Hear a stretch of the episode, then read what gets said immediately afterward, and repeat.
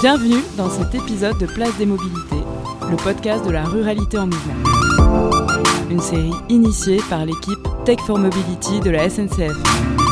Yael Amselem est docteur en sociologie. Elle est chargée de recherche à l'Institut national de la jeunesse et de l'éducation populaire. Elle est également associée au Centre de recherche sur les liens sociaux et à l'Institut national d'études démographiques. Yael Amselem nous parle de son ouvrage Les filles du coin, enquête sur les jeunes femmes en milieu rural, paru en 2019. Dans votre ouvrage Les filles du coin, vous montrez que la question du genre influe très largement sur les habitudes de mobilité des jeunes en milieu rural. Pourquoi? Alors, c'est vrai que l'enquête, elle montre bien combien la question du genre influe très largement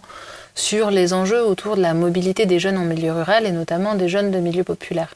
Alors, c'est pas dit comme ça et c'est pas montré comme ça euh, explicitement, hein.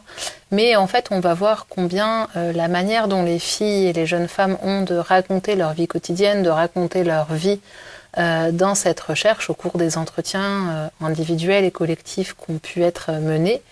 et ben cette question du genre, elle va être prégnante dès l'enfance et ce jusqu'au moment de l'entrée dans l'âge adulte, c'est-à-dire autour de 20-25 ans, euh, quand moi je vais les rencontrer. Et elles vont montrer combien euh, ben, le fait d'être une fille, euh, ça va jouer sur les habitudes des parents, d'accepter ou pas de sortir et d'aller jouer dehors plus ou moins loin, mais ça va être aussi sur les manières de se représenter les transports, donc comme le vélo par exemple,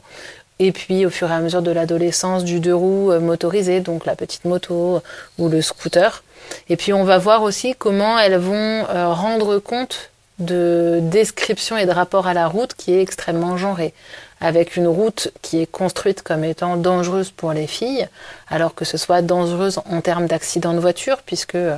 une des spécificités des jeunes en milieu rural. Et ça, euh, les travaux de Nicolas Renaï ou de Benoît Cocard, euh, qui sont tous les deux sociologues de la jeunesse, de la jeunesse populaire et de la jeunesse et du milieu rural, ont largement montré hein, cette présence des accidents de voiture dans les récits euh, des jeunes, ce qu'on va retrouver aussi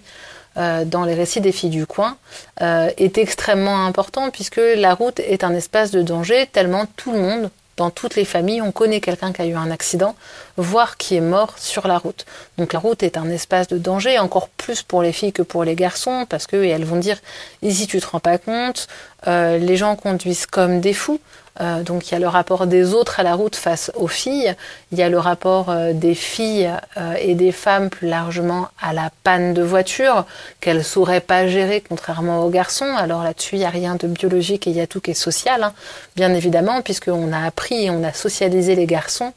à être dans les pattes des autres garçons, des autres hommes, au moment des réparations, au moment de gérer une panne et tout ça, tandis que les jeunes filles et puis après les jeunes femmes, on les met à l'écart de ces moments où on va ouvrir les capots, on va ouvrir les moteurs et donc bah, moins socialisés aussi à la réparation. Là-dessus, ça va jouer encore plus le côté la route est un danger, puisque la route est un danger aussi du côté des affaires euh, sexuelles et de l'image et de la représentation des faits divers,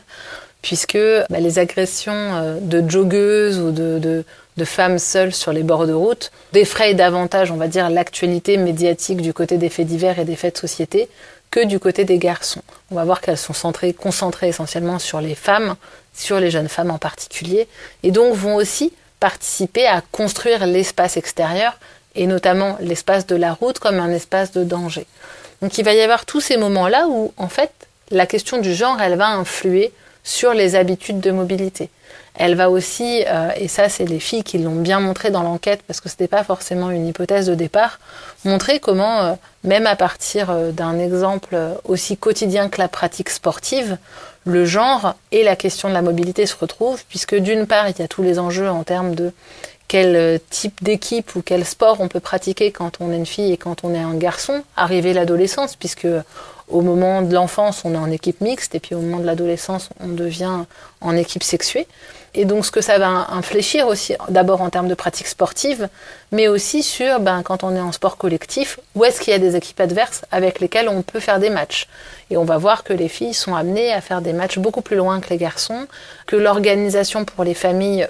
qui pèse déjà largement hein, sur les parents pour aller emmener les jeunes dans un club ou dans un autre et faire les affrontements, bah, est exacerbée pour les filles par rapport aux garçons. Elles ont moins d'occasion de faire les matchs. Et quand il y a des matchs, les matchs sont bien plus loin et donc vont impliquer aussi des coûts euh, organisationnels, des coûts économiques, des coûts familiaux beaucoup plus élevés pour les filles que pour les garçons, pour les familles des filles que pour les familles des garçons.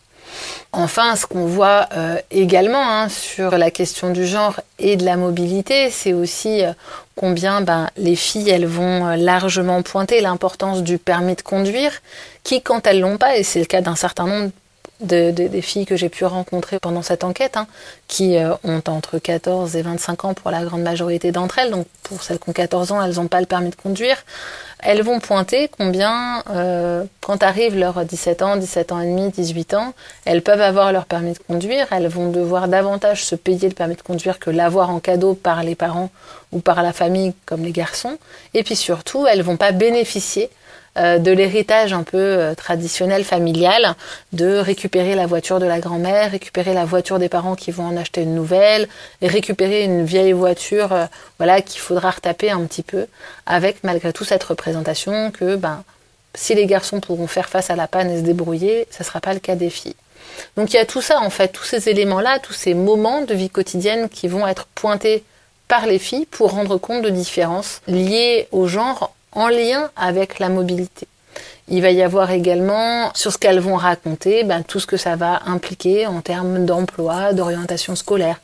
mais aussi d'aller chez les copines, d'aller chez les copains, de pouvoir aller en ville, qui vont être autant d'exemples qu'elles vont retenir pour rendre compte de euh, variations et d'inégalités liées au genre en lien avec la mobilité quand on vient de milieu rural, quand on vit en milieu rural et qu'on est de milieu populaire. Les enjeux de mobilité semblent donc omniprésents dans votre ouvrage, mais vous n'y consacrez aucun chapitre spécifique. Pourquoi? Alors, Typiquement, hein, dans cette enquête, euh, et plus encore peut-être dans l'ouvrage, j'ai décidé de ne pas accorder euh, un chapitre spécifique à la mobilité, tellement en fait cette question de la mobilité au sens euh, déplacement elle est prégnante et présente dans l'ensemble des discours et au quotidien des filles, à chaque fois quand elles vont euh, raconter un petit élément ou euh, un moment, une anecdote de leur journée ou de la veille quand on se rencontre. Et donc à ce niveau-là, ben, c'est ça qui me semblait hyper important, de montrer à quel point c'est euh,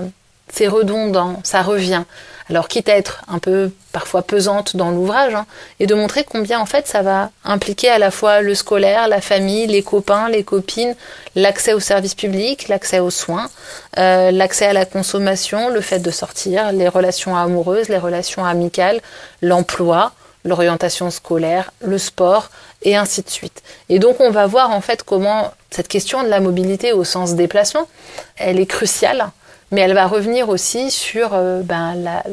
l'ensemble des acceptions euh, dans lesquelles on peut faire rentrer la mobilité, qu'elle soit sociale, résidentielle, touristique même, euh, mais qu'elle soit aussi de loisirs ou qu'elle soit d'emploi. En fait, on va voir combien quand on est une fille de milieu populaire qui grandit dans les espaces ruraux, cette question de la mobilité, elle est centrale. Et donc cette centralité,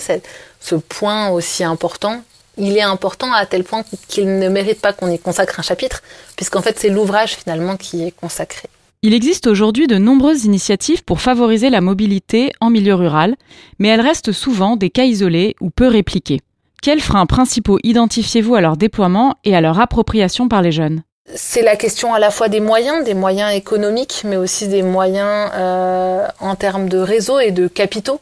qui permettent d'accéder à ces initiatives. Alors si on prend par exemple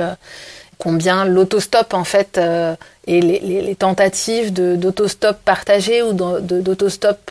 sécurisé ou accompagné, euh, ça marche sans marcher. Ça rend compte également de euh, la socialisation à l'autostop, mais aussi de l'acceptation sociale, de monter dans la voiture de quelqu'un qu'on ne connaît pas.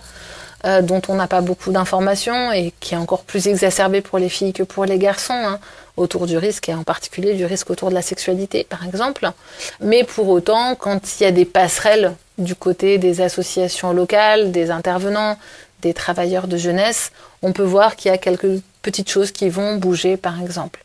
Ce qu'on va voir également, c'est que sur certains espaces ruraux, il y a une réflexion autour de mini-cars, minibus ou encore de lignes de TER. Mais si les moyens économiques et les coûts liés au déplacement ne sont pas euh, en conséquence et réfléchis avec et pour les jeunes, clairement, toutes les familles et tous les jeunes n'ont pas les moyens économiques, euh, organisationnels de euh, mettre autant d'argent pour un déplacement. Et là, on va voir, il va y avoir une hiérarchisation des postes des dépenses, une hiérarchisation des priorités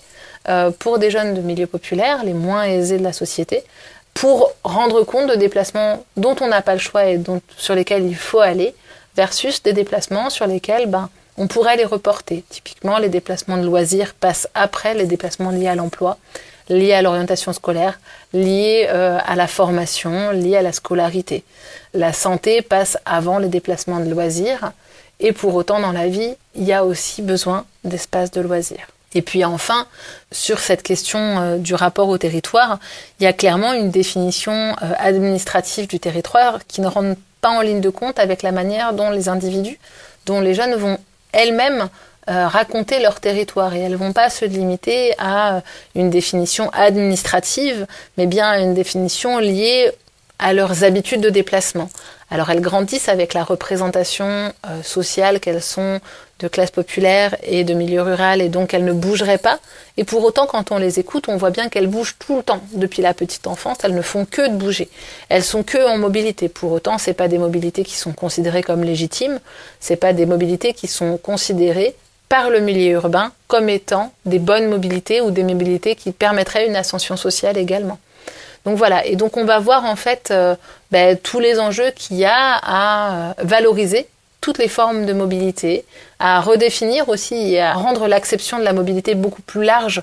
que euh, quand on, le dit un peu rapidement, mobilité en milieu rural, et donc à travailler à la fois sur la définition, mais sur les représentations qui sont liées à cette mobilité, pour faire que, y compris pour des personnes qui ont l'impression et se sont appropriées le stigmate de ne pas bouger, quand on écoute leur vie et quand on rencontre de leur vie, on voit que c'est des personnes qui font avec et qui s'adaptent, pour reprendre les termes et les expressions largement portées par les jeunes femmes, pour rendre compte de leur vie quotidienne et qui montrent en fait leur capacité à se déplacer en permanence, à faire avec leur réseau et à tenir finalement grâce à leur capital d'autochtonie. Si une action pouvait être prise tout de suite pour faciliter la mobilité et la vie quotidienne en milieu rural pour les jeunes, et notamment pour les jeunes femmes, quelle serait-elle? Alors on peut penser à euh, clairement des investissements importants du côté des travailleurs de jeunesse, à la fois sur les moyens humains et les moyens économiques, pour que ces personnes-là restent dans le temps, pour que ces personnes-là restent dans les postes et permettent euh, aux jeunes femmes euh, d'accéder et de développer leur propre réseau.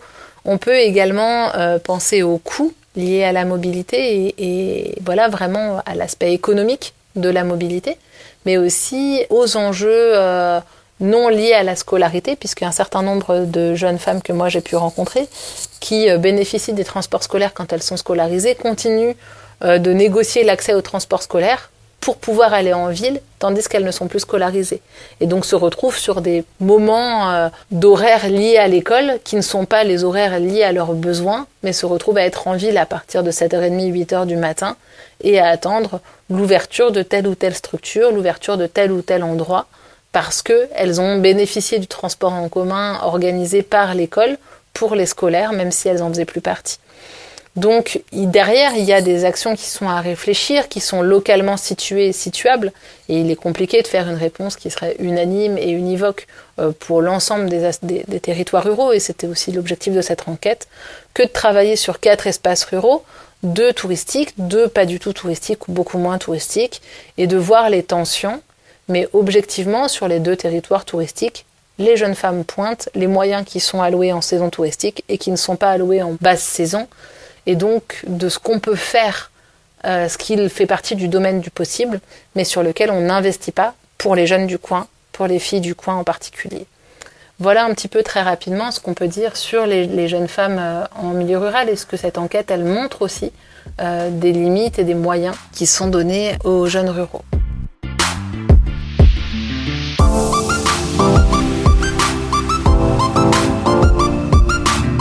C'était Place des Mobilités, le podcast de la ruralité en mouvement.